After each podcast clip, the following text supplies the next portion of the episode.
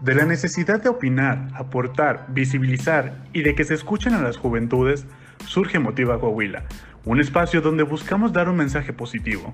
Por medio de diversos análisis, las y los jóvenes coahuilenses hablamos de temas actuales y relevantes de una forma interesante. Así que acompáñanos y descubre a ti qué te motiva.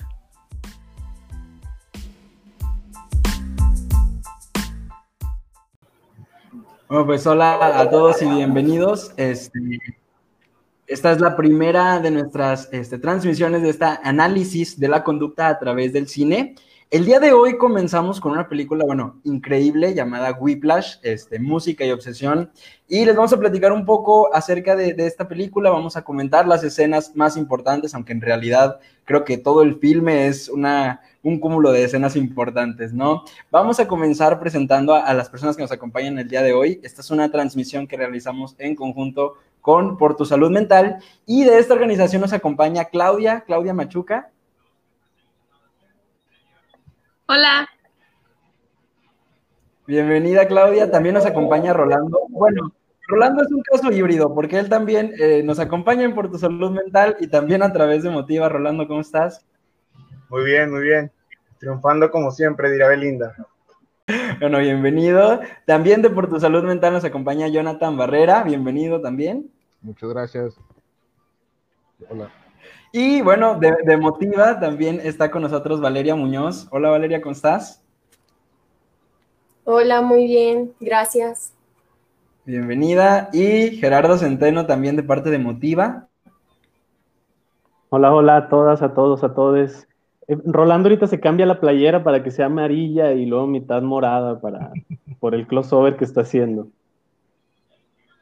Exactamente, yo un servidor, yo también de parte de, Motiva. Y pues bueno, eh, darles eh, las, gracias, las gracias por acompañarnos el día de, hoy en este análisis. Vamos a realizar este tipo de este, transmisiones eh, con otras películas, con otros filmes, este, para poder seguir analizando esta conducta a través del cine, este, que, estamos a, punto de, de analizar. En esta escena, para ponerlos en contexto, este, pues bueno, hay una clara agresión este, que vamos a platicar en, este momento. A mí me gustaría cederle este, el uso de la voz, primero que nada, a, Claudia para que ella nos, dé su opinión, nos comente este, qué le parece la escena y, cuál es el contexto que ella quiere relatarnos. Hola, gracias. Este, bueno, creo que principalmente hay que darnos cuenta que él es un maestro en un, como en una, ¿cómo se puede decir? Como donde dan clases, pero muy prestigiosa. Entonces, pues básicamente está como abusando de esa seguridad que él posee para confirmar un hecho que si ven la película, pues dándose cuenta que él no estaba desafinando. era otra persona, pero con esa autoridad y ese miedo que se caracteriza hace que la persona neta se crea que sí es el que está desafinando. Entonces a mí me, impactó mucho esa parte porque me hace pensar en cómo a veces la inseguridad y que una persona muy dominante te diga algo y, esa persona que te la creas totalmente, pues me hace pensar que, pues qué miedo, ¿no? Yo me pongo en el lugar de, del chavo y digo, si yo supiera realmente que estaba fallando así, pues yo le diría, ¿no? De que está bien, yo soy, pero cuando no eres y la persona te lo dice y te la crees, es como de que, wow, o sea, ¿dónde está mi seguridad como músico en una de las mejores escuelas, no? Entonces, él es el profesor y se llama este Fletcher. Y pues ahorita van a ver también al otro protagonista que se llama Andrew para ponernos un poquito más en contexto, pero pues es el maestro él. Efectivamente, sí, es una clara muestra de, de, cómo la inseguridad puede causar pues grandes estragos, ¿no? En el desarrollo tanto profesional como social de una, de una persona. Gera, ¿qué, ¿qué, te pareció la primera de las, de las escenas que estamos analizando? Gracias, Moroni. Pues bueno, justamente cuando eh, ideamos este proyecto y que dijimos, pues bueno, va Whiplash, había muchas maneras de abordar la película, ¿no?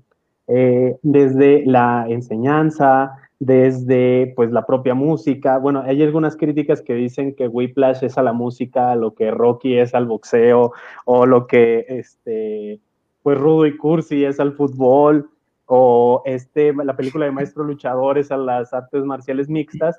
Pero yo creo que la importancia de ver una película como Whiplash es que cuando nosotros tomamos conciencia y un poco nos mimetizamos con Andrew, Andrew es efectivamente, como lo mencionaba Claudia, es nuestro protagonista, que pues es este chico que viene de una familia, digamos, no tradicional, porque vive únicamente con su papá. Andrew logra quedar en este conservatorio de, música que se llama Schaefer, y entonces, digamos, en Nueva York, una ciudad en la cual eh, el jazz se vive como parte de la cultura, pero no nada más como ahorita podemos salir este, escuchar una canción de, de, de Bad Bunny, sino que cuando hablamos de que el jazz está en la cultura es porque es un estilo de vida, es, la, e, es algo trascendental en las personas. Entonces, justo la película lo que nos plantea es cómo Andrew va a pues llevar su vida con tal de convertirse en una estrella del jazz, que es su sueño.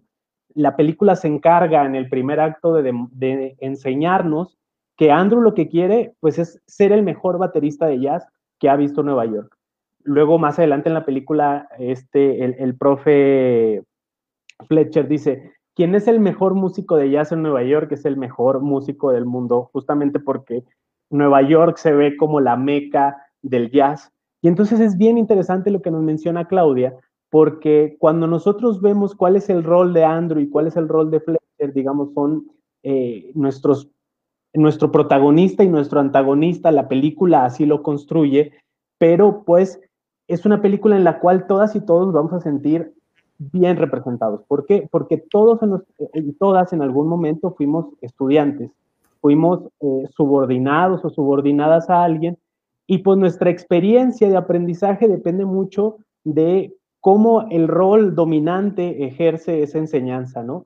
Entonces, por ahorita, por mi primera intervención, me gustaría simplemente poner el foco en cuál está siendo el rol de este personaje dominante, que dicho sea de paso, Fletcher es toda una leyenda eh, en la enseñanza del jazz.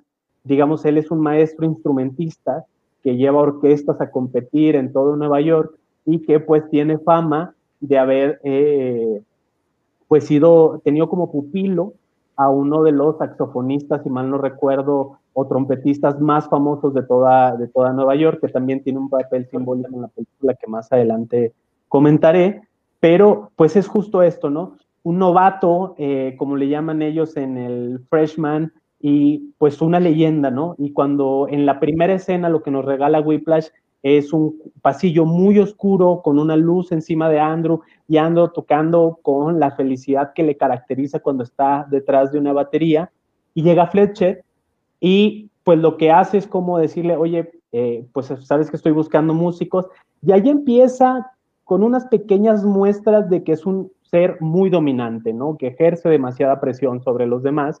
Y pues bueno, estoy seguro que mis compañeras y mis compañeros van a comentar más al respecto para no abusar del tiempo. Yo cierro esta primera intervención mencionando que cuando ustedes vean la película, chequen mucho las luces, porque Fletcher en todo momento va a representar la oscuridad desde el minuto uno de la peli, y chequen cómo Andrew pasa de ser el foco de las luces eh, es decir, el centro de las luces, a esta luz irá cambiando alrededor de toda la película, lo cual tiene un valor simbólico bastante importante. Entonces, justamente ahorita vemos cómo Fletcher está con uno de sus alumnos y pues lo que hace en primera instancia es insultarlo, ¿no? Es de un, chico de apariencia robusta, entonces pues lo primero que hace es eh, atacarlo donde le duele, ¿no? Eh, que es pues estás buscando una hamburguesa en un claro estereotipo de que las personas de características robustas y que pudieran tener sobrepeso, pues lo único que están pensando eh, es que es en comida, ¿no? Entonces esto es un estereotipo bien fuerte que lo que hace es atacar directamente la seguridad del alumno y pues bueno, aquí cierro mi, mi primer comentario. Muchísimas gracias, Gera. Este, Jonathan, no sé si quieras este, aportarnos algo durante este primer análisis. Claro, claro. Em, bueno, en lo personal es una película que a mí me gusta, de hecho es de mis favoritas, em, ya que como comentó Gera, eh, representa tanto el, el, bien y el mal.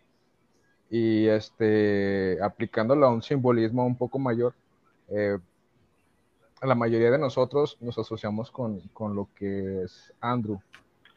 Y este Fletcher podía representar lo que es este, la vida, cuando de repente pues, nos trata mal y uno quiere tratar de sobresalir o, de tener un tipo de motivación. Um, es cierto que bueno, a mi parecer, Andrew tiene tres cambios importantes en toda la película. A mi parecer, Andrew tiene tres cambios importantes en toda la película. O, tres em, personalidades eh, conforme va cambiando, va, transcurriendo la historia.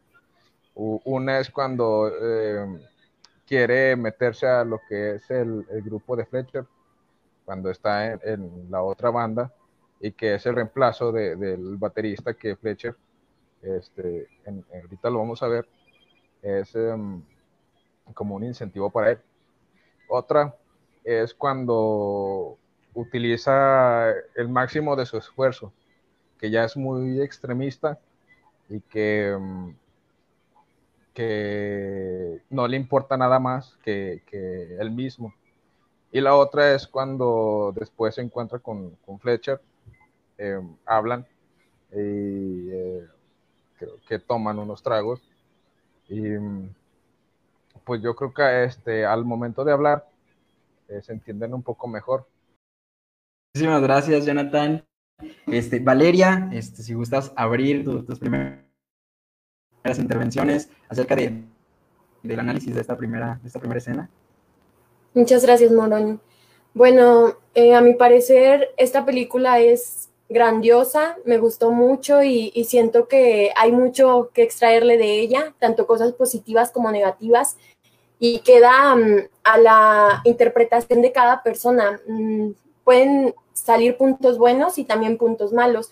En lo que respecta a la escena, me, en lo personal a mí me sorprendió demasiado el hecho de que pues el método que usó el profesor Fletcher hacia su alumno, cómo lo insultó, y lo corrió de la sala, siendo que él no era el que estaba desafinado, aunque hubiera sido, pues no creo que estos son los métodos de este maestro, de hecho, es lo que más, em, es lo que más sale, sale dentro de la película, las escenas más fuertes es donde pues él lleva a cabo este tipo de métodos donde implica pues el ataque psicológico, también eh, violento hacia sus, alumnos. Em, y respecto a Andrew, pues tal como lo han mencionado, uno de sus objetivos es ser el mejor baterista que ha tenido el mundo. Esto se lo ha planteado pues tanto a sus papás, a las demás personas.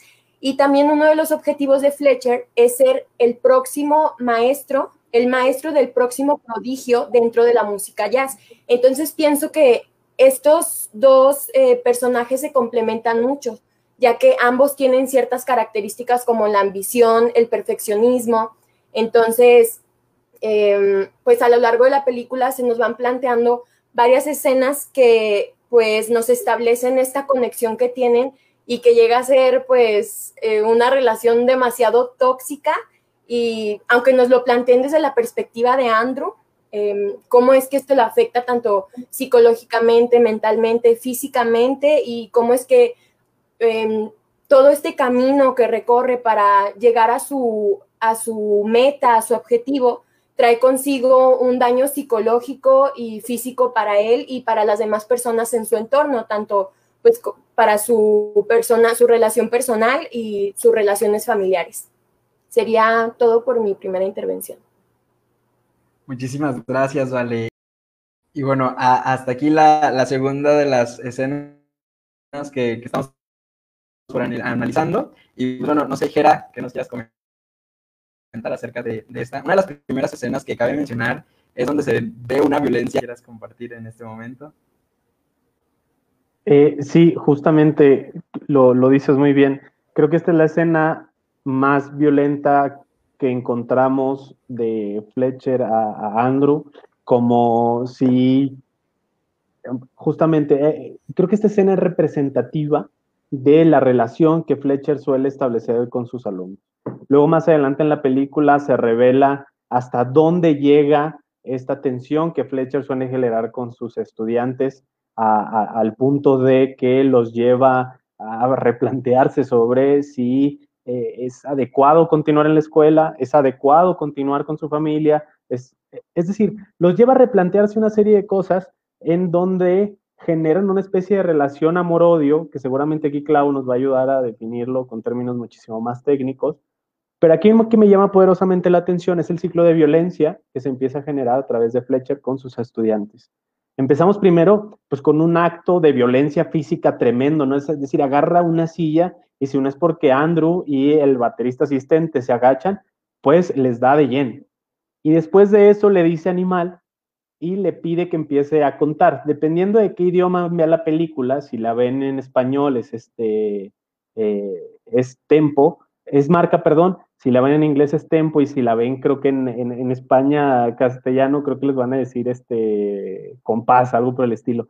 Pero lo que se refiere, y esa es una crítica bastante compartida, sobre la subjetividad de Fletcher. Es decir, tú no estás a mi tempo, tú no estás en mi marca, es decir, yo estoy esperando que tú hagas un ritmo que no estás haciendo, pero eh, digamos, no tienen nada objetivo más que la experiencia que tiene Fletcher como músico y como director de orquesta y como instrumentista, porque, pues digamos, para un experto, como seguramente será el nuestro, pues seguramente nosotros también Fletcher nos hubiera agarrado cachetadas porque no sabríamos si Andrew iba rápido o iba lento. Pero es tanta la subjetividad de Fletcher que pasa lo que en la, en la escena anterior, ¿no? O sea, cuando Andrew tiene que decir si iba rápido o si iba lento, pues un poco era, a ver, compadre, aquí tenemos un 50-50, me voy a ir por el rápido esperando que sea rápido, ¿no? Pero igual y pudo haber sido lento, o igual Andrew estaba en su tiempo y como pasó con el trompetista de la escena anterior, pues Fletcher lo que le iba a pedir es que se retirara de la orquesta, ¿no? Aquí hay elementos bien interesantes en la película que es como Fletcher se va metiendo en la mente de los estudiantes. Cuando vemos la primera escena de la peli, que les digo que es genial, eh, prometí que iba a dejar que Valeria hablara sobre las luces y yo me iba a concentrar en las puertas. Ahorita le, robé un poco de la explicación de las luces. La primera escena nos brinda una puerta abierta. ¿Por qué? Porque es la primera oportunidad que va a tener Andrew en el Conservatorio de Música para poder sobresalir y lograr. Todo el mundo quiere estar en el, en el ensamble de Fletcher. Esa es la realidad. Todo el mundo aspira para convertirse así en las mejores y los mejores músicos. Entonces, Fletcher se mete a este cuarto de ensayo de ahí del conservatorio y con la, cierra la puerta. Y luego vuelve a abrir la puerta y cierra la puerta. Y este abrir y cerrar de puertas es un poco lo que le ofrece Fletcher a Andrew, ¿no? Eh, es decir, conmigo está el éxito, pero también conmigo está el que te topes y de tu cuestión favorita, que es la música, hagamos el peor infierno de todos. Y entonces en esta escena, justo antes de aventar la silla, pues vemos que la puerta está cerrada, ¿no? Y cuando las puertas están cerradas, representa bastante este simbolismo de cómo el profesor está ejerciendo dominación, donde no hay salida, él es el captor para eh, sus estudiantes. Y pues lo que vemos aquí es un ensamble acosado, víctima de bullying, y pues lo que vemos es que nadie dice nada, ¿no? O sea, nadie ve y dice, oye, eso no está bien, yo me voy de aquí porque yo no voy a permitir que tú me, que tú me estés maltratando de esta manera. Todo lo contrario, si el maestro no los corre, ellos no se van. Y esto tiene una explicación que yo voy a dejar que las expertas hablen de eso, que, que, que, que no me tiene a mí este, que hablar, yo les hablo más acá como de lo más campechano. Y luego viene pues el estúpido, viene la cachetada, y pues esta cachetada que yo les decía, si a mí me ponen en esa silla, toda la tarde duran dándome cachetadas porque seguramente yo también eh, me sometería a este gran dominio del profesor, pero no tengo idea, hoy en día, y, los, ustedes chequen videos en YouTube, ningún baterista se pone de acuerdo sobre si realmente Andrew iba rápido o iba lento. Es un poco más de este mecanismo de sometimiento constante para que sus alumnos estén pues, buscando dar lo perfecto y, aquí permítanme encasillar eh, la palabra perfecto, porque éxito, perfección, eh, son creo que de, las palabras que, esperamos de construir en esta sesión, porque pues ellos realmente lo que están intentando es complacer a Fletcher más que ir a tocar música porque les gusta, más que ir a aprender, más que porque esto sea bueno para mostrarlo con sus familias. Entonces yo creo que, que, aquí hay un ciclo de violencia bien interesante y como decía yo en mi primera intervención, esto lo podemos trasladar a noviazgos, lo podemos trasladar a relaciones maritales, a relaciones poligámicas, a eh, relaciones con nuestros papás, con nuestras mamás, eh, pero justamente darse cuenta de los ciclos de violencia me parece que es de las cuestiones más difíciles que, existen, ¿no? Eh, para, para nosotras y nosotros como personas. Y nada, este, Claudia, adelante con esta, con esta segunda escena que estamos analizando. Este, te escuchamos. Gracias. Este, bueno, es que hay tanto de qué hablar que no sé por dónde empezar, pero el principal es ver como que la personalidad de Fletcher. Mí me llama mucho la atención cómo desde el principio de la película se muestra, como dijo Jera, una persona dominante y me hubiera gustado que en la película se hubiera visto un poco de la historia de, de Fletcher para como que construir un poquito más lo que yo tenía pensado. Eh, yo considero que Fletcher es una persona sumamente narcisista en cuanto a que todo tiene que ser como yo digo, como todo tiene que girar en torno a mí, lo importante es lo que yo diga, lo que yo pienso. Y si nos damos cuenta, en la historia de, de Andrew es algo similar, pero con un trasfondo desde que es niño, porque ya ven que no tenía mamá, su mamá se fue cuando era chiquito, creo que antes de nacer.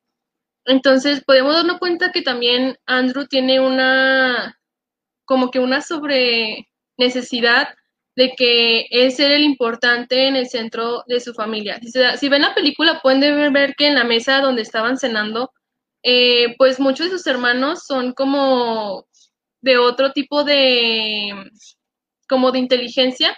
Uno era más de que de la ONU, otro era creo que jugador de fútbol. Entonces sus papás veían eso como, wow, o sea, qué chido que mis hijos sean de que, pues, de diferentes áreas así y que sobresalgan. Y cuando veían a Andrew, Andrew era como que, ah, pues el baterista o el que toca.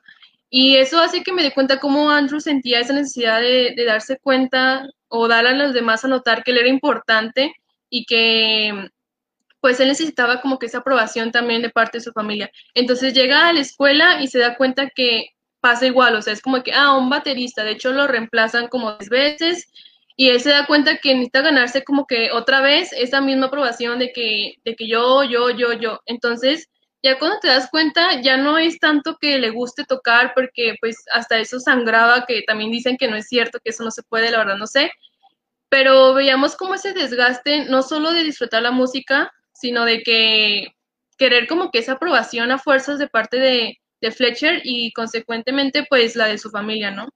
Entonces creo que esa sería, bueno, mi aportación en ese episodio. Muchas gracias, Claudia. Y sí, ahí te nos adelantaste en la siguiente escena que, estábamos a punto de analizar. Este, Rolando, adelante, ¿qué, qué nos tienes que comentar en, en esta escena en cuanto a primer acto de violencia que vemos en la película, bueno, de violencia física ya más específica. Híjole, pues, ¿qué no comentar sobre esta escena? La verdad es que yo tenía un conflicto muy, muy grave con esta película, porque, pues, desde el primer momento, vaya, en que empieza a rodar la cinta, pues nos encontramos con un sinfín de violencia, ¿no?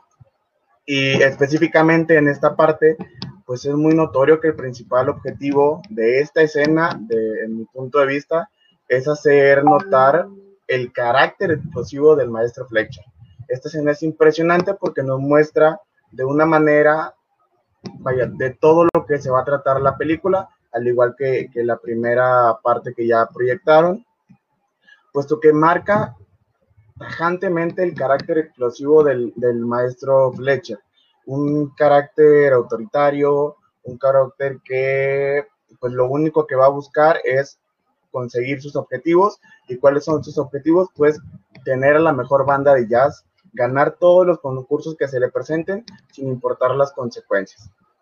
Ahora bien, recordemos que Andrew llegó con una esperanza muy grande al entrar a la banda principal dentro de toda esta escuela de música, porque pues es nacido o, lo descubren en un ensayo por el, por el maestro Fletcher. Entonces creo que él tenía una noción o expectativas diferentes a lo que iba a vivir dentro de la banda principal y cuando pasa esta escena o cuando se enfrenta al maestro Fletcher ya como un titular del grupo principal, pues es cuando su mundo o toda esta expectativa que tenía se viene abajo porque no es lo que él pensaba.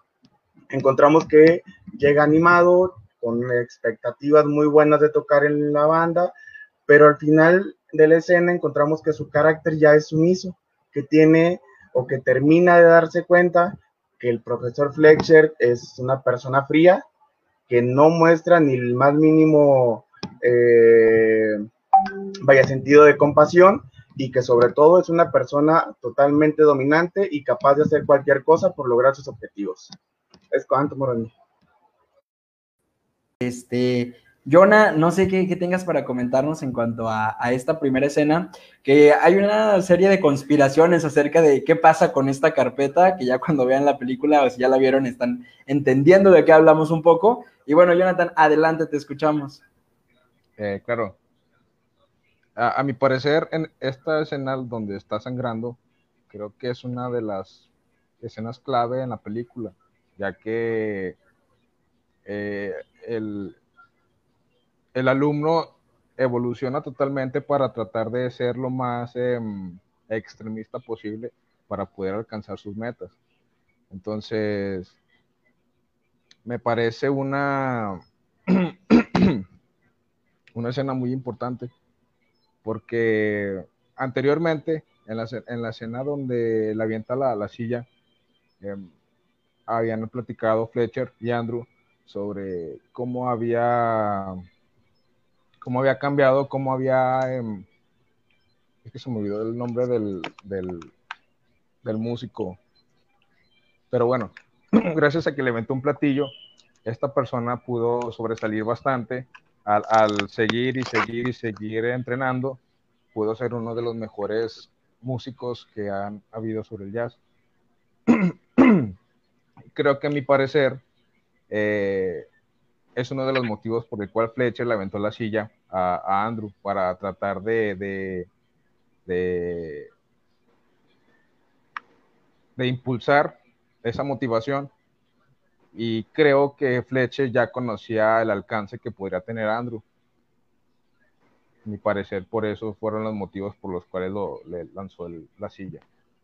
Creo que con esto concluiría. Efectivamente, muchas gracias, Jonathan. Este, Claudia eh, o Rolando, no sé si quieran hacer el, uso de la voz durante esta, este análisis. Sí, yo. Bueno, si quieres compartimos tiempo, Claudia. Este, nada más para resaltar algo, algo muy notorio dentro de la película, y es que pareciera que Andrew logra sus objetivos o ve como un medio para lograr sus objetivos es el sufrimiento. Vemos que, vaya, él desde antes de que empezara a, sangrar, creo yo en lo personal que ya había logrado como que este objetivo o esta meta que le había impuesto el profesor Fletcher, pero él sigue insistiendo en, en, seguir practicando hasta el sangrado. Entonces, creo que podemos relacionar esa conducta con el hecho de que para lograr tu objetivo tienes que sufrir y tienes que esforzarte de una manera sobrehumana para poder cumplir con la meta. Hay una parte dentro de lo que la escena que, proyectaron que es la ruptura con, con la chica con la que salía, en donde, si es que no me equivoco, la excusa que le da para poder terminar con la relación es que no puede dedicarle el tiempo suficiente a ella porque todo lo demás se lo va a dedicar a los ensayos y a lograr sus objetivos con, con la banda principal. Entonces, creo que esta parte sí nos hace muy notorio que Andrew lo que necesita o como él ve la manera de conseguir sus objetivos es con el sufrimiento. Entonces, nos habla mucho de la conducta que tiene o del tipo de relación que tiene con su familia, puesto que recordemos que él no es, vaya, como que el hijo favorito o el hijo ejemplar para el papá y la mamá, ¿no? tenemos la escena en donde están compartiendo la mesa, en donde pues todos son los protagonistas, menos las actividades que realiza Andrew. Es cuanto. Muchísimas eh, gracias, Rolando. Este, em, Claudia, no sé si quieres hacer el uso de la voz, que ya ves que Rolando te comparte el tiempo. Este, bueno, creo que, breve, creo que si nos damos cuenta, Andrew y Fletcher comparten en cierta parte la personalidad en cuanto a que los dos quieren como que ese éxito que no han podido tener durante pues mucho tiempo. Digo, ojalá hubiera conocido la historia de Fletcher porque hubiera estado muy interesante saber por qué es así. Pero siento que con Andrew nos damos suficiente tiempo para darnos cuenta que él siempre quiere ser como que yo y yo vengo a esto y yo vengo al otro, yo lo merezco. Entonces siento que resalto mucho eso del narcisismo porque cumple con muchas características de una persona narcisista.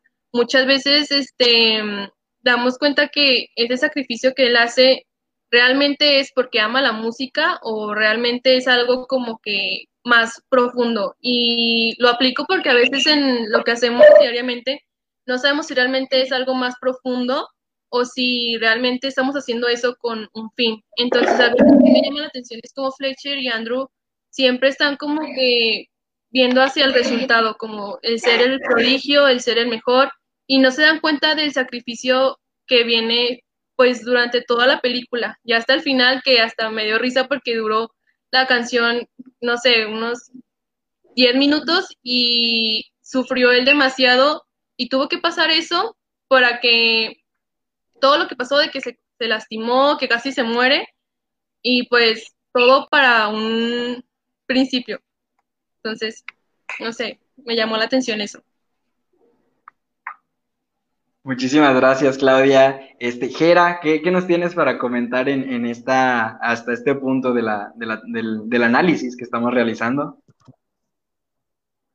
Citando a Rolando, uy, ¿qué no habría por comentar, no? Entonces, eh, la verdad es que son varios elementos que a mí me interesa destacar, ¿no?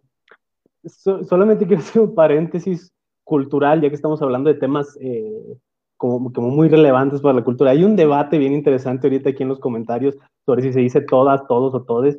Eh, bueno, yo quiero hacer este análisis con la RAE, ¿no? O sea, la RAE es una especie de Fletcher que luego nos mete en un ciclo de violencia bien interesante, ¿no? Y nosotros vamos siguiendo a la RAE esperando que nos dé todas las respuestas del mundo, cuando no hay que olvidar que la RAE sigue el lenguaje, ¿no? El propio, este, pues, titular de la RAE ha dicho, a ver, en el momento que todes se convierta parte del lenguaje cotidiano, pues lo vamos a incorporar. No se ha incorporado ahorita, pues porque no es de uso, eh, digamos, masivo, ¿no? Entonces yo, mi única reflexión en eso sería de, ojo, cuando sigamos a alguien eh, ciegamente, como puede ser la RAE, como puede ser Fletcher, como puede ser un director de una escuela, puede ser un novio, una novia, porque pues lo que se trata de ver es el argumento, ¿no? Y, un poco acá eh, el argumento del todes lo conecto con el argumento del éxito, porque, eh, pues bueno, vamos a utilizar el todos, ¿por qué? Porque así dice el diccionario, ¿no? Y el diccionario con mi Biblia están ahí abajo de mi tele y esos son los que yo sigo.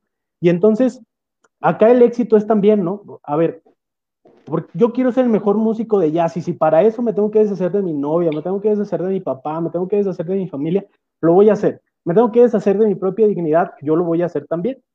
Y eso lo vemos. Rolando le decía acertadamente, llega un momento en esta escena, está hablando ahí con su novia y le dice, oye, mira, ¿sabes qué? Pues tú eventualmente te vas a contraponer a mis sueños de ser el mejor jazzista. Y la novia le dice, o sea, ¿me estás cortando por algo que va a pasar?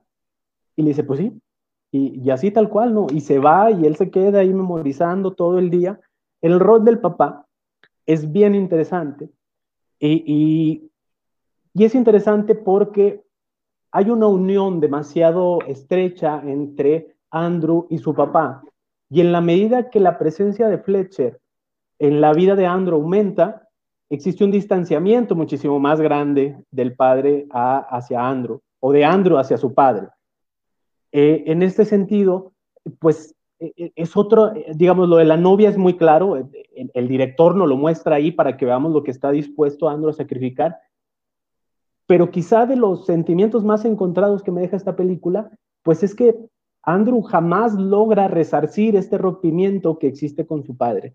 Lo veremos en la escena final, pero su papá pasó de ser su primer espectador a ser el espectador tras bambalinas. E, ese es el papel que, que, Andrew fue consiguiendo en este estereotipo del éxito. Y para hablar del éxito, a mí me interesa citar a, Odín Dupeirón, que es genial, es uno de mis personajes favoritos del Internet. Quien haya visto Ahí es de noche y ya llegué de René Franco, busque ahí una entrevista con Odín Dupeirón. Y Odín Dupeirón dice, pues nos programan a todas, a todos y a todos para que querramos ser siempre primer lugar, que hay mucho problema si yo quiero ser el lugar número cuatro, así tal cual lo dice, y entonces esta concepción del éxito se vuelve una especie de atadura, un yugo que nos lleva a conducir nuestra vida a una constante insatisfacción. Seguramente todas, todos y todes en algún momento de nuestra vida eh, hemos llegado a, a, sentir que no lo estamos logrando y la gente nos está felicitando por un logro más y lo único que nosotros tenemos es una sensación de insatisfacción justamente por este yugo del éxito que, a ver, si Andrew le va muy bien en la clase de novatos, ¿realmente no está siendo exitoso? Entonces aquí a mí me interesa que tengamos en cuenta que la construcción del éxito como, como, como meta de vida, pues tiene que ser construida por la propia persona, ¿no? Porque si nos vamos a lo que la gente estandariza y te programa, pues la realidad es que menciónenme una persona del mundo que sea exitosa con unanimidad. Si ahorita nosotros analizamos, a ver, el presidente es exitoso, pues hay la mitad del país que va a decir que es exitosísimo y la mitad del país que va a decir que no es nada exitoso. Entonces esto nos, eh, es un poco solamente para poner eh, eh, en evidencia que el éxito se construye a partir de una valoración propia.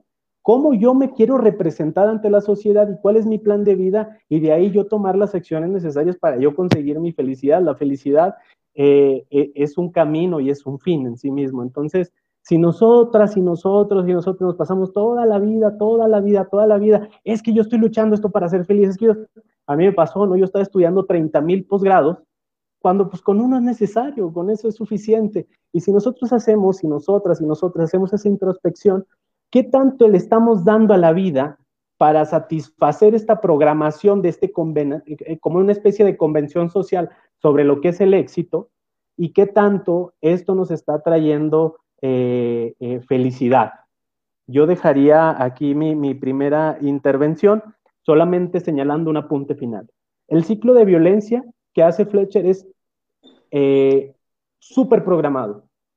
Es decir, en un primer momento se muestra la cara más amable con, con Andrew, le pregunta que cuál es este, pues su situación familiar, Andrew es cuando le platica que no tiene a su mamá, y entonces esto le sirve como una especie de insumo para después, eh, pues decirle, oye, pues si no te va bien, ¿qué vas a hacer? ¿Vas a huir como yo tu mamá o por eso tu mamá se fue? Eh, solamente para poder identificar los, los ciclos de violencia y es lo que, lo que tendría que agregar. Muchísimas gracias, Gera. Este, Valeria, a continuación, no sé si quieras ayudarnos, darnos con tu opinión en este, en este sentido, este, sobre la escena que, estamos analizando en este momento. Gracias, Moroni. Me parece muy importante lo que menciona Gerardo, ya que considero que muchas veces nos planteamos, yo lo he planteado así, muchas veces el éxito como, pues no una obsesión, sino que suponemos que el éxito va de la mano con el sufrimiento, la competencia con las demás personas, que si yo no soy exitosa, las demás entonces personas tampoco van a ser o, o algo por el estilo. Y respecto a las escenas, pienso que se puede extraer mucho, extraer mucho de ellas, ya que por ejemplo, en, cuando se ve a Andrew practicando y que llega hasta el límite de cortarse las manos, eh, de no dormir, de hecho, pocas veces en la película se muestra que está durmiendo, descansando, y eso también me parece muy grave, ya que siento que, pues, para el éxito sí se necesita constancia, disciplina, empeño, pero debe de haber un cierto límite, ya que al límite al que ha llegado Andrew, más bien lo ha sobrepasado tanto así que, tal como se muestra en la escena, ha cortado a su pareja sentimental porque supone que esta relación es un obstáculo para llegar a su éxito. Entonces, em, también tiene conflictos con, su familia porque no comprenden la pasión que él tiene. Y tal como lo mencionó Claudia, también considero que Andrew deja de disfrutar la música en todas las escenas a partir de que entra Fletcher, a partir de que entra esta banda, deja de disfrutarlo y se le ve muy frustrado y, eso que únicamente se está planteando la, la película a través de su perspectiva. Considero que todos los demás alumnos se consideran, eh, se encuentran en esa posición más en por este punto en el que los pone a competir no solo a él, sino a otras dos personas por quién es mejor y Andrew en ningún momento trata de establecer alguna relación, ya sea social, sentimental, sino él únicamente tiene un objetivo y el cual es, ser el mejor, independientemente si eh, esto conlleva el dañar a otras personas o inclusive dañarse a sí mismo. Sería todo por mi intervención. Muchísimas gracias, Vale. Claro, va. Eh, bueno, en esta escena hay que, para poner un poquito de contexto, Andrew renta un vehículo porque el, camión en el cual se transportaba para llegar al lugar donde iba a ser uno de los conciertos o el concierto final, eh, se avería, creo que se le poncha una de las llantas, entonces en el lugar en donde estaba rentando el vehículo, se, se le olvidan sus baquetas, entonces cuando llega y lo ve el profesor Flynn, es cuando pues él directamente se da cuenta que, se le olvidaron. Entonces, en el transcurso de que él regresa por las baquetas, las obtiene y regresa al lugar en donde es el concierto final, ocurre un accidente que es catastrófico. El vehículo en el cual se trasladaba Andrew es impactado por el lado, vaya, por el lado del, del piloto, por un tráiler y pues Andrew con el afán de seguir, con su objetivo de seguir tocando en la, de la banda principal, se levanta como si no le hubiera pasado nada y llega a su destino, es decir, él llega a tocar con la banda principal y ahorita es cuando vemos que él, por más que se esfuerza por seguir tocando y por mantener un ritmo constante y sincronizado con sus compañeros, pues no puede. Vemos claramente que se le cae una de las, no me acuerdo, no, no recuerdo el nombre, pero este, le, le resulta imposible seguir tocando. Entonces tenemos ya el disgusto del profesor Fletcher y es cuando pues se da la parte más importante de, de la película, en mi punto de vista. Muchísimas gracias, Rolando. Y bueno, eh, con esta estupenda narración que nos haces, este, pues pasamos a analizarla. Valeria, eh, adelante, ¿qué nos quieres comentar en, cuanto a, este punto? Que yo creo que es uno de los más eh, simbólicos o importantes en cuanto a este, esta pasión que tiene o esta, pues, ya obsesión que tiene por este, lograr sus metas, ¿no? Entonces, Valeria, ¿qué, qué nos puedes comentar?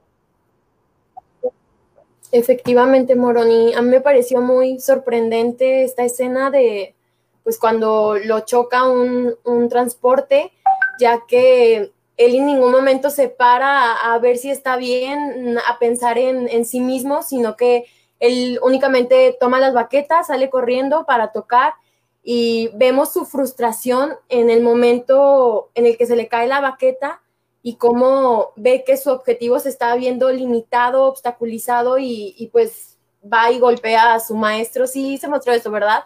Va y golpea a su maestro y pues esto representa este, pues cómo se encontraba Andrew psicológicamente muy mal, ya que explotó en contra de Fletcher, por, puesto que él era el que estaba provocando esto en él. Y me parece pues no sé si vayas a poner después la escena cuando nos comentan lo que pasó con el anterior alumno de Fletcher. Fletcher pues le, presumía a todos sus alumnos que él había tenido un alumno que sobresalió y pues es uno de los grandes músicos y les contó que tuvo un accidente, que murió por eso. Después, cuando tuvo este conflicto Andrew con su maestro, mm, pues una abogada, una licenciada, le comenta que le comenta que pues esto no fue cierto, sino que esta persona se quitó la vida puesto pues por esta tensión psicológica a la que la sometía Fletcher por muchos años. Entonces, pues me parece muy muy impactante esta escena, siento que es muy muy importante ya que de aquí cambia completamente la perspectiva que tiene Andrew sobre todo y, pues cambia su forma de ser. Entonces, em, sería todo por mi intervención. Muchísimas gracias, Vale. Este, Claudia, adelante con, tus impresiones de, de esta escena, por favor. Sí, este, bueno, yo opino que este es, también es una de las partes, es que toda la película es muy importante. Yo diría que podría toda la película para decir lo más importante. Pero me sorprende esta, esta escena porque vemos como ya no es el gusto por tocar la música, sino el objetivo que trae el tocar la música, que es la aprobación de Fletcher.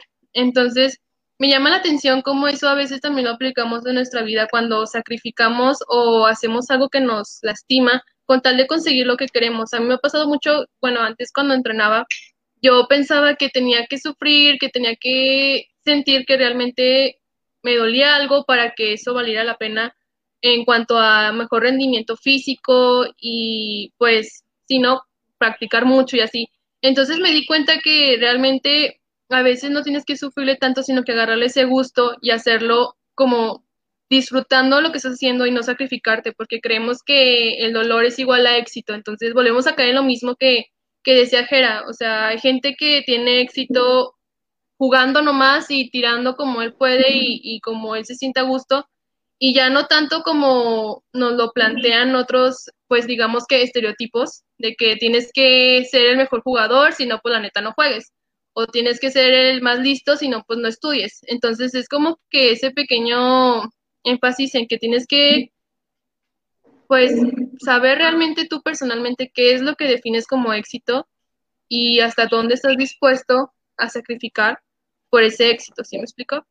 Entonces, creo que es lo que yo quisiera aportar en esta intervención.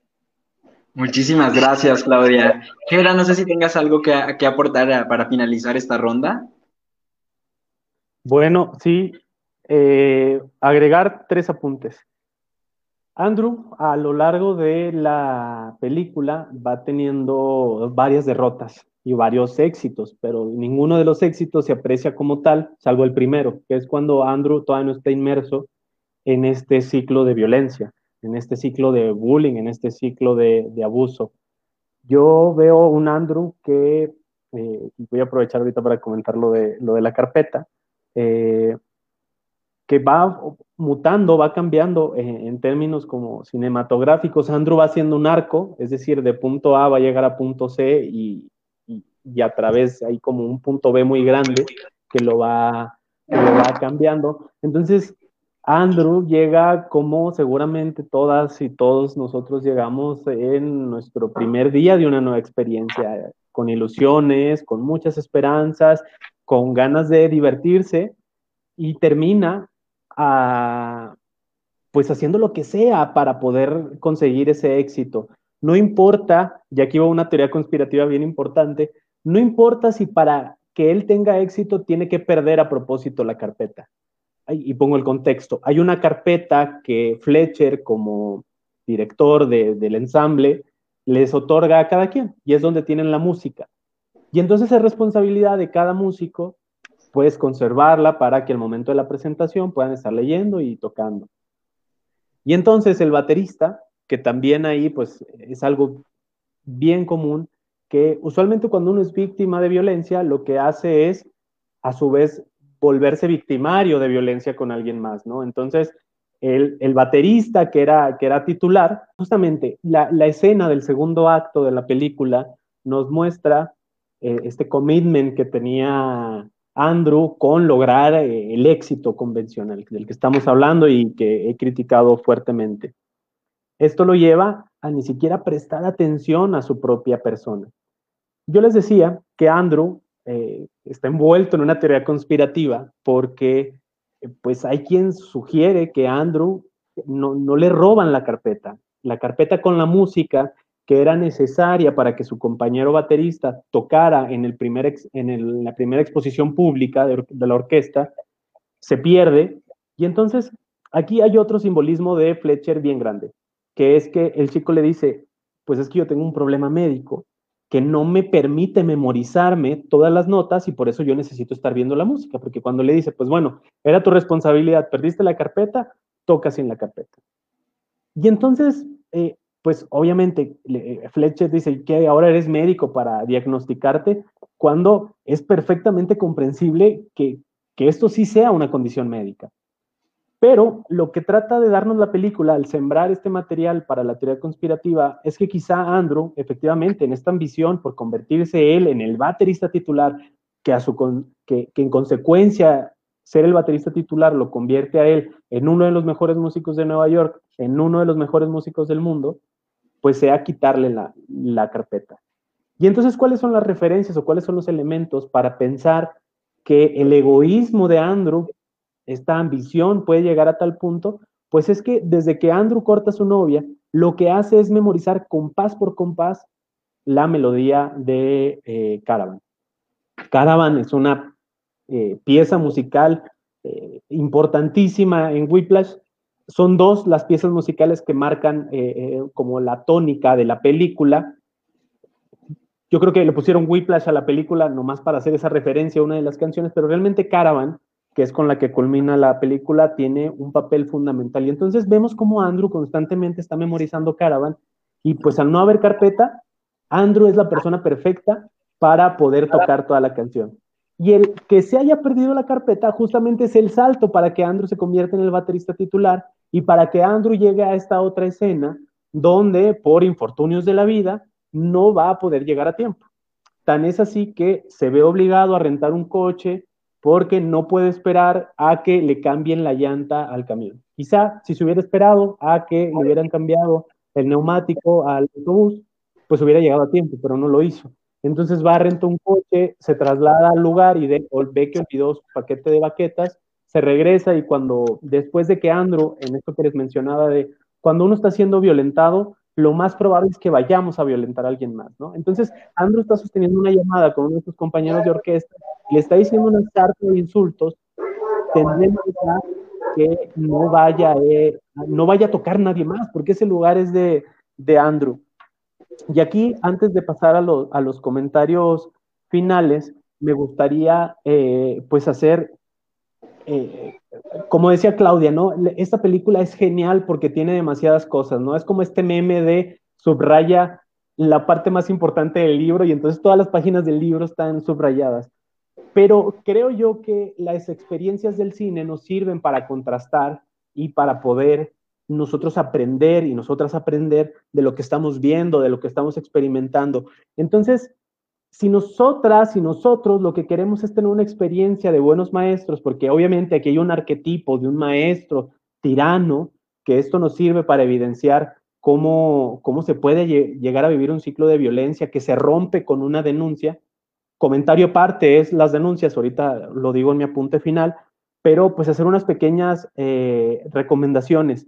Hay unas películas geniales sobre educación y sobre cómo puede ser un buen maestro, porque quizá alguien que nos está escuchando esté diciendo, bueno, es que el éxito sí lleva sacrificios, el éxito sí lleva a sudar la gota gorda, sí lleva a sudar sangre, pero es parte de lo que comentaba Claudia, ¿no? Este estereotipo de lo que tenemos que hacer para lograr el éxito.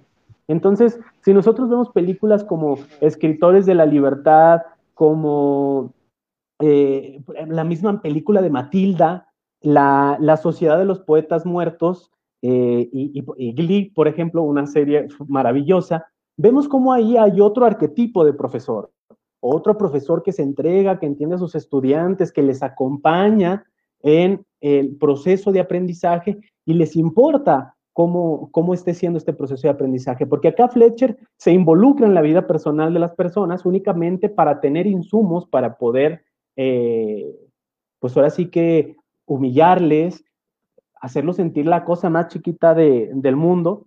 Otra película sobre educación imperdible es No Manches Frida. Claro que este es un comentario completamente absurdo, eh, porque pues, No Manches Frida eh, merecería un análisis de un live completamente autónomo, pero juega muy mal con los arquetipos de la educación, ¿no? Eh, es justamente, es un wannabe de lo que no debe ser, ¿no? Porque tenemos una especie de Fletcher diagonal profesora de Matilda. Pero bueno, termino aquí eh, mi intervención señalando que eh, la importancia de las denuncias. Hay un momento en el que Andrew se le invita a declarar en contra de su maestro. Y, la razón por la cual él se anima es porque existe una protección de sus datos y eso nos debe llevar a reflexionar sobre un debate muy interesante que existe hoy en día, ¿no? ¿Para qué sirve la denuncia y qué es lo que buscan las víctimas de denuncia y qué es lo que se espera de las autoridades, ¿no? Creo que teniendo definido conceptualmente eh, estas tres preguntas, pues podemos entonces adentrarnos a saber si una acción es legítima o no, porque hay un movimiento importante en, México de hacer tendederos, de hacer urnas con denuncias anónimas, y un poco el contraargumento es de, oye, pero con esto no vas a lograr que los metan a la cárcel. Y yo diría, ¿y quién dijo que quieren que los metan a la cárcel? ¿no? Un poco los estados, y aquí permítanme, juré que no iba a hablar de nada jurídico, pero creo que la película nos sirve para poner este elemento a debate. Creo que eh, los sistemas de justicia deben de poner, tanto educativos como penales, como administrativos, deben poner a las víctimas en el centro, ¿no? Entonces, pensemos que en este caso, el solo mantenimiento de, de los datos de Andrew en secreto lo animó a poder denunciar a su agresor. Si no hubiera sido así, jamás lo hubiera podido hacer.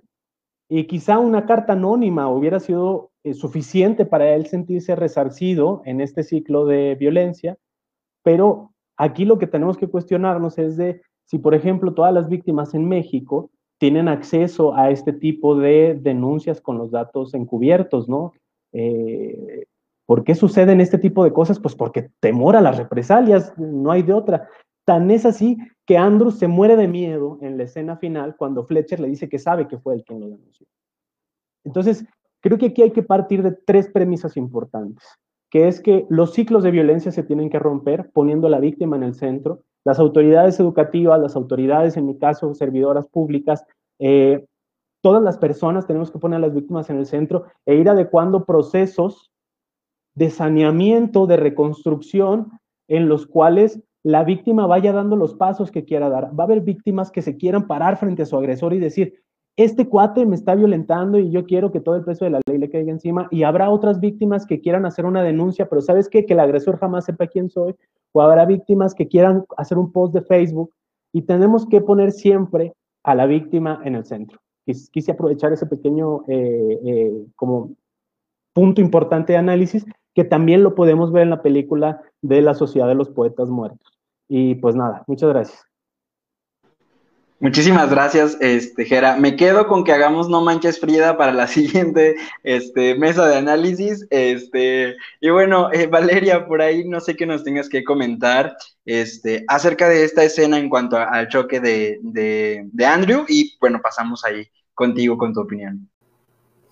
Pues me pareció muy impactante, puesto que, mm, como ya lo habíamos mencionado, eh, a pesar del choque, él seguía con su objetivo, el ir directo a pues a la presentación y por la condición en la que se encontraba, de hecho, a mí me pareció sorprendente cómo una parte de la cabeza la tenía toda sangrando, las manos, y al momento de empezar a tocar, pues era obvio que después de, tremendo choque mm, no iba a poder tocar, incluso pues cuando se le cayó la baqueta, y, y pues esto únicamente demuestra que, que el éxito no significa pues que el proceso debe de ser sufrimiento o implica dolor, o, sino que pues tiene que, tienes que aprender a, a pues sopesar muchas cosas, tanto tus relaciones sociales como las amistosas, eh, las familiares, no únicamente centrarte en un eh, objetivo, eh, sintiendo que las demás relaciones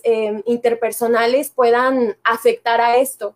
Entonces me parece muy grave al último, bueno, no hemos llegado a la, a la última escena, pero muchos podrán interpretar que el final eh, era lo que esperaban o no era lo que esperaban, eh, que Andrew llegó a su objetivo, que no llegó a su objetivo, pero yo pienso que em, puede que desde su perspectiva del éxito, él sí llegó al objetivo, puesto que eh, obtuvo la, la aprobación de Fletcher, pero desde otra perspectiva, ¿Qué, hizo para llegar a todo esto? Se dañó físicamente, psicológicamente, terminó con todas sus relaciones interpersonales, entonces pienso que pues a mí en lo personal no me gustó mucho el final. Sería todo por mi intervención.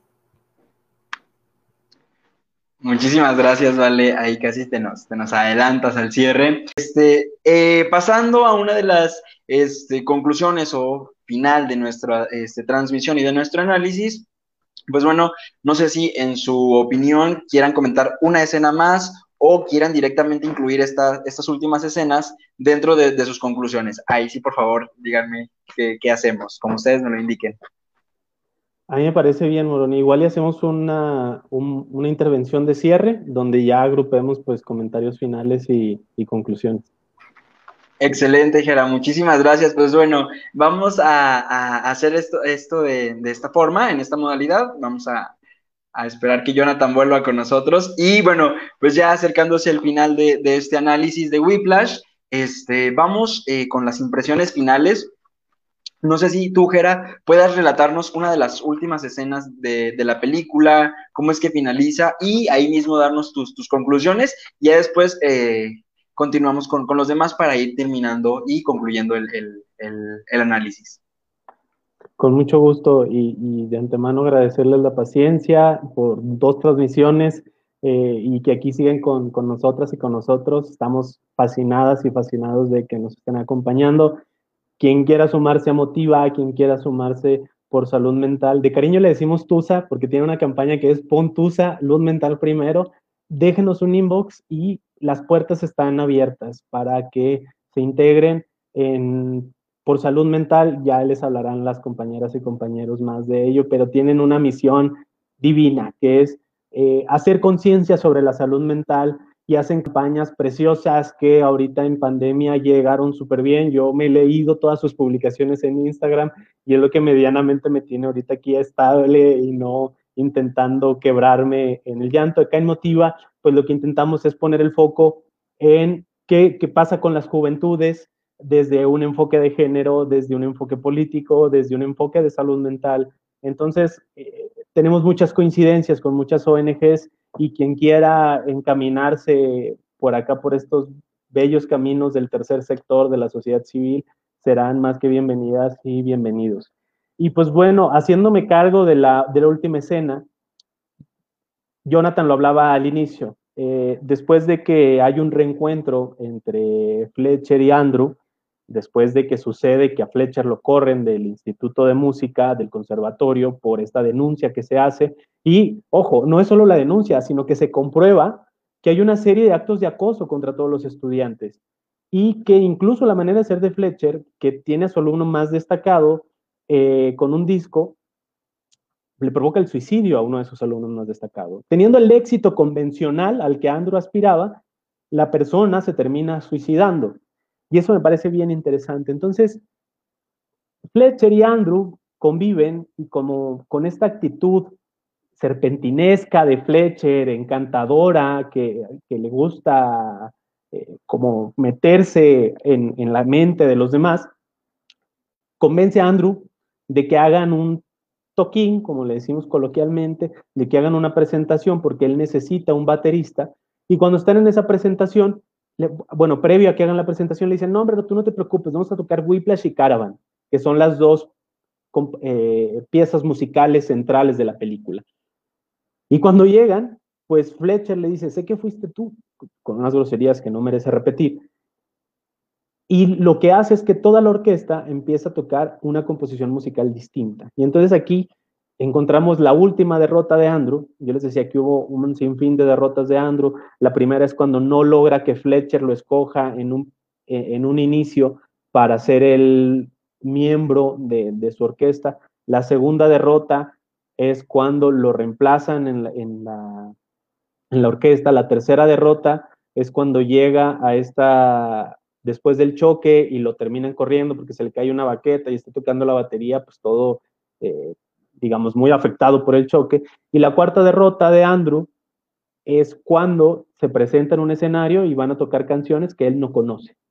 En esta obsesión que tiene Andrew por la música, y aquí hago una alegoría al título de la misma, pues Andrew memoriza nota por nota las piezas musicales que va a interpretar. Y entonces, pues la peli nos, nos brinda un final interesante, agridulce, como lo comentaba Vale, porque por un lado pareciera que Andrew termina consiguiendo este éxito convencional, cuando también, pues si hacemos una pequeña, un pequeño análisis, lo que logra es superarse a un reto que le estaba poniendo la vida. Es decir, su agresor se presenta nuevamente y logra superar ese reto, pero algo que me pone a mí de verdad muy triste, que es que pues su papá pasó de ser su primer espectador a terminar tras bambalinas observando cómo Andrew consigue el éxito, ¿no? Y creo que esto nos deja una moraleja muy cruda, que a veces este éxito convencional te va a quitar todo. Y hay personas que por seguir este estereotipo del éxito eh, piensan dejarlo todo. O sea, si a Andrew no se le lleva a esta intervención que hacen su papá y la directora del instituto, Andrew hubiera seguido en la orquesta musical y Fletcher hubiera seguido dando clases y Fletcher hubiera seguido acosando estudiantes. Y esto hubiera provocado que quizá hubiera habido otras personas que tomaran el camino del suicidio como una decisión desesperada para acabar con ese sufrimiento, con esa falta de satisfacción, porque ni siquiera el trompetista más famoso de Nueva York sentía que había logrado el éxito por esta escuela del terror que dejó Fletcher sobre, sobre su persona. La película es imperdible, quienes no la hayan visto, por favor véanla, es de verdad una joya de película. Tuvo, como lo mencionaba Moroni, cinco nominaciones a Oscars, ganó tres, se quedó ahí poquito con a mejor película, le ganó la mexicana película Birdman. había grandes contendientes en, esa, ocasión. También el mejor guion adaptado se quedó ahí en el camino, pero se llevó pues el, el actor de reparto.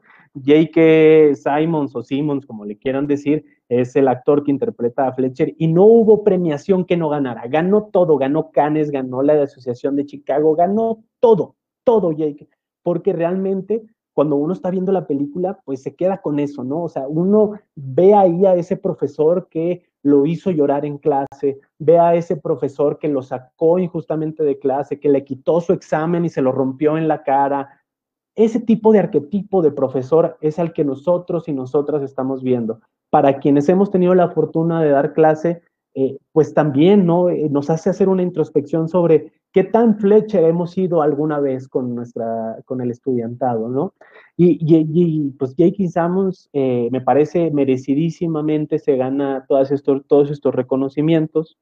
Yo quiero terminarme mi intervención diciendo que la interpretación de Caravan es preciosa. Hay ahí una reconciliación como tácita entre Fletcher y Andrew, que me parece lo único que va a hacer es reanudar el ciclo de violencia, porque así es el, amor romántico, ¿no? El amor romántico estamos acostumbrados a que nos lo vendan con eh, pues relaciones de pareja, ¿no? Pero pues traspolémoslo a otras cosas, ¿no? Le habló bonito y se sintieron otra vez que era momento de estar juntos. Y pues aquí lo que menos tenemos que hacer como, como, como recomendación es pues culpar a la víctima, ¿no? Eh, lo que necesita es apoyo, acompañamiento para poder salir de ese ciclo de violencia. La película es muy cruda una vez que uno la analiza. Intenta como recuperar a su pareja y se da cuenta que su pareja pues ya tiene otra pareja. Eh, y que su papá pues intenta estar ahí, pero pues realmente si Andrew volviera a estar en esta comida con su familia, donde están sus primos, que uno se dedica al modelo de Naciones Unidas, otro al fútbol universitario, el éxito es convencional. Y entonces, eh, si nosotros aspiramos al éxito convencional, seguramente tendremos muy malos ratos, sean el número 4, sean el número 5, sean el número 7, busquen pacificar su mente y que sepan que en este camino que llamamos vida vamos a encontrar un montón de obstáculos, vamos a encontrar un montón de desafíos, escojamos nuestras batallas y busquemos conseguir el éxito que más nos satisfaga. Creo que, creo que esa sería mi, mi reflexión final. El éxito convencional y nada nos sirven para lo mismo, entonces busquen realizar su plan de vida y que el camino que todos vamos caminando pueda ser con las mayores satisfacciones posibles. Y ya esto. Muchísimas gracias, Gera. Este, por ahí nos prometiste que no ibas a hablar de temas jurídicos y no lo hizo, no se crean. Este, hasta este punto em, del análisis que hemos llevado a cabo, pues bueno, me gustaría cederle el uso de la voz a, Claudia para que ella nos pueda dar sus impresiones finales acerca de, de Whiplash y posteriormente, bueno, eh, Rolando que también nos pueda eh, dar su, opinión final acerca de este análisis que hemos realizado de, de Whiplash. Ok, este, primeramente pues gracias por vernos, por no irse en la segunda transmisión. Y como dijo Jera, como saben, por salud mental está abierta a que gente se una, por si quieren entrar, por si quieren checar nuestra página de Instagram. Este, y bueno, en cuanto a la película, la verdad es que para mí el final no me gustó. Siento que mi, mi personalidad de psicóloga no está a gusto con el final, como que esperaba como que algo más estable, más equilibrado. Pero pues entiendo que la película es con ese fin, ¿no? Con darme a entender que pues a veces es la realidad de muchas personas que ven el éxito como algo muy superficial o algo que tal vez se consigue después de cuando realmente pues está dentro de nosotros, ¿no? Siento que mm, Andrew pudo haber sido exitoso o mucho más exitoso y de una manera menos agresiva si él hubiera estado consciente de quién es y qué es lo que quiere hacer. A veces estamos como que buscando que alguien más nos diga quiénes somos, por ejemplo, con, con este mm, Fletcher, eh, yo siento que Andrew quiso que él le dijera quién era y qué estaba destinado a hacer y él se quedó así como que esperando a que él le dijera qué hacer, qué decir, cómo actuar. Y siento que si tal vez Fletcher no hubiera estado, tal vez él también se hubiera perdido. Pero pues lo importante es que se aprenda de la película y yo siento que aquí un psicólogo tomaría un, pues un lugar muy importante, ¿no?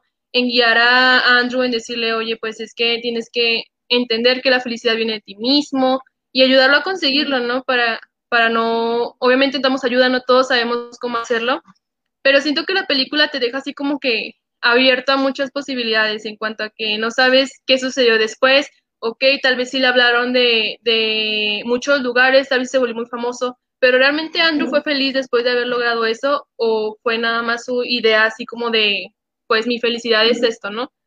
Entonces, siento que sí, nos dejó muy abierta, me dejó muy impactada porque yo esperaba que tal vez regresara con su novia o consiguiera otra novia, se arreglara con sus papás, pero siento que pues eso es lo bueno de las conclusiones abiertas, ¿no? Que tú te imaginas qué seguirá después para poder aplicarlo en tu vida también. Y ya. Muchísimas gracias, Claudia. Y bueno, Rolando, ya, ya, ya te había ahí anotado para que continuaras con, con estas conclusiones. Adelante, por favor. Sí, pues la verdad es que a mí al final, en el mismo sentido que Jera y que Claudia, pues tampoco me fascinó del todo, ¿no? Eh, creo yo que pudo haber sido pues, de alguna otra forma, pero algo que sí me gustó y que la verdad se me hizo como una especie de empoderamiento por parte de del alumno, este, es esta parte en donde a ver, como ya lo dijo Gerard, pues, le cambiaron totalmente la jugada, ¿no? O sea, le habían dicho que él iba a tocar las canciones que ya se sabía de memoria, o sea, las primeras que, que, tocó, pero al final el maestro le cambia toda la jugada y tocan una pieza que pues Andrew no sabía ni, ni, ni por dónde empezar, ¿no? Pero entonces llega esta parte como de rebeldía en donde él mismo toma la iniciativa y pues empieza a, tocar algo que, sorprende verdaderamente al, maestro. Y lo bueno de todo es que sus compañeros le siguen el, juego, es decir, siguen, la, siguen esta sintonía o este ritmo que está tocando Andrew. Y la verdad es que me parece algo muy bueno. No es el final que a todo el mundo le encanta, este, porque sí nos deja con cierta incertidumbre sobre qué pasó después de, pues que se terminó el concierto, ¿no? O sea, ¿qué pasó con la vida de Andrew? El profesor siguió disgustado o, vaya, no sé, se me ocurren muchísimas alternativas para el final, pero pues bueno, esa es mi, mi conclusión. Muchísimas gracias, Rolando. Y bueno, Jonathan, este, también, por favor, dinos qué te pareció la película, cuáles son tus conclusiones este, ¿Qué nos tienes para decir ya en esta etapa final de nuestro análisis? Pues a mí, a diferencia de mis compañeros, a mí me agradó bastante ese final, ya que deja muy abierto sobre lo que pudo haber pasado después de la tocada de, ese día. Em, es muy importante la escena final, ya que transmite bastantes emociones, tanta alegría por parte de Andrew al momento de ingresar y volver a tocar la batería. Em, enojo por parte de Fletcher, posterior este enojo por parte del, de Andrew, em, decepción, eh, tal vez desánimo y rebeldía, como comentó mi compañero Rolando, eh, el momento de, desafiar a Fletcher y volver a tocar Caravan, pero a su forma. Entonces, como les comenté, es una de mis películas favoritas. Si no la han visto, de verdad véanla. Eh, estoy seguro que a la mayoría les va a agradar. Y pues muchas gracias por, por ver este análisis y espero que nos vuelvan a ver en análisis futuros. Chao. Muchísimas gracias, Jonathan. Y bueno, este, me toca a mí hacer la, la, última de las intervenciones. Y yo coincido con, con, ustedes en el sentido de que pues el final sí está un poco abierto, pero no precisamente me desagradó como tal. Y eso es porque no lo vi. Nada, no se crean. En sí, en sí, la cuestión de fondo que hay es que considero que querían hacer que te sintieras, como tú mencionaste, que era parte, ¿no? De que todos hemos tenido profesores con ese tipo de conductas o incluso esa violencia que es ejercida por parte del, del profesor también ha sido ejercida por parte de muchísimas personas en nuestra vida, ¿no? Y lleva a ese punto de este, reflexión, de querer ponernos como en ese sentido. Y de ahí yo creo que, que surge este, mi gusto por el final este abierto, donde lo que sigue, lo que va a continuar la historia, pues bueno, él va a tener esa, como esa decisión, o como que no está completamente establecido. En sí creo que es una película excelente, que tiene muchísimas este, cuestiones de fondo muy, muy importantes y que además visualmente, musicalmente, es una, pues una joya de verdad. Cómo se acompaña la música en un sentido con las escenas, cómo las escenas que transmiten música te transmiten esos sentimientos, cómo hasta la banda sonora que es parte de la película. Entonces, de verdad que es, es, una joya del cine, de ahí tantos premios que obtuvo que son este, prácticamente inmencionables para un, un, eh, un, en vivo. Y pues bueno, de mi parte es todo. No sé, Gera, este, Claudia, Rolando, Valeria, de parte de Motiva, de Por tu Salud Mental, pues, tengan un último mensaje.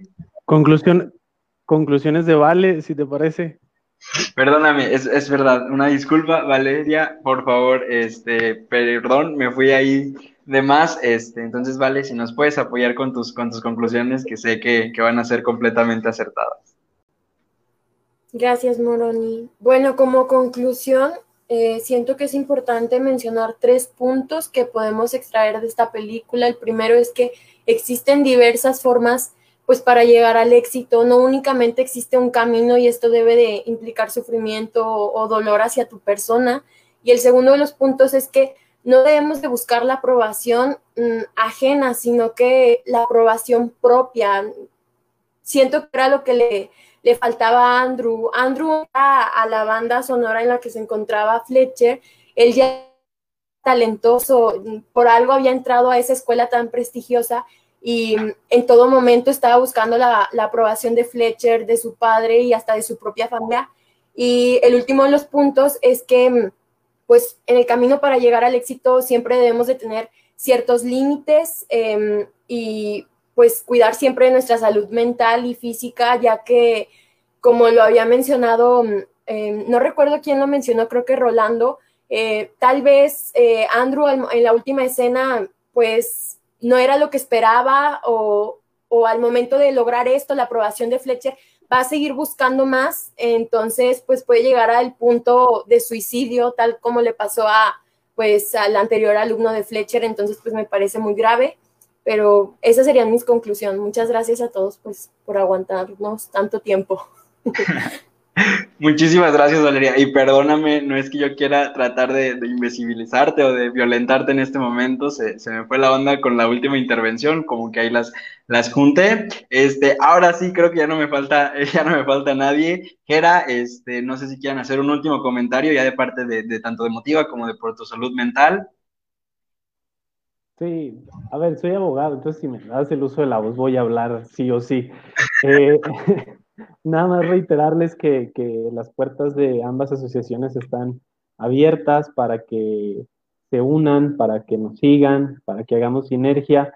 Sé que por ahí nos están viendo ONGs valiosísimas, colectivas bien chingonas y que pues estamos aquí para trabajar, hacer sinergia, mandarle saludos a las personas que nos están viendo, a las personas que nos han mandado mensajito personal, eh, pues a Lucy, al doctor Raúl Mendoza, a, mi tía, a, ICAS. La verdad es que toda la gente que nos regala su tiempo y que puede compartir con, con nosotras y con nosotros, no les tengo más que muchísimos agradecimientos y que ahorita ya también aquí en unos grupos de WhatsApp ya se está generando el debate.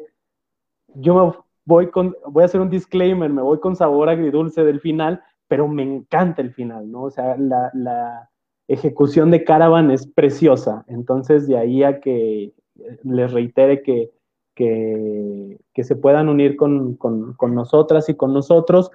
Los saludos también se hacen extensivos para la racita que nos estuvo comentando en el primer video. Por ahí nos había dejado una pregunta Mara que creo que pude responder a lo largo de mi última intervención. Y pues nada, buenas noches y buenos días en Europa. Muchísimas gracias, Gera. Ya por último, eh, si Claudia, Rolando o Jonathan, de parte de este, Por tu Salud Mental, quieran hacer algún apunte final. Sí, sí, sí. Creo que Rolando. Adivina. Pues igual, invitarlos a que si están interesados en colaborar junto con nosotros, pues nada más nos manden un mensajito a través de, de la página de Facebook o de nuestro Instagram y con todo gusto pues son bienvenidos a, a esta gran familia de Tusa. Este, agradecerles pues, por el tiempo brindado, por seguir las transmisiones.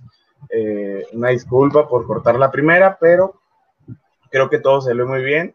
Eh, esperamos que les haya gustado esta transmisión y por favor coméntenos qué otra película les gustaría que analizáramos para pues, poder tener una mayor dinámica y participación por parte de ustedes. No me mandaron saludos igual que Jera, pero pues se los agradezco a todos. Es el éxito convencional, hermano, no te dejes guiar por eso. Efectivamente, bueno, pues agradecerles a todos los que nos acompañaron y como dice Rolando, si nos quieren dejar en los comentarios alguna de las películas que les gustaría que se analicen, que tengan ese trasfondo tanto psicológico como social y cultural, pues bueno, estamos encantados de hacerlo. Esperen las siguientes mesas de análisis que vamos a realizar en este mismo sentido. Y bueno, creo que hasta este punto, pues nada más agradecerles a los que nos estuvieron viendo y que sobre todo, pues bueno, se quedaron después de, nuestras, de nuestra pausa comercial y, y aquí están con nosotros. Muchísimas gracias a todos y pues bueno, este, muy buenas noches a todos.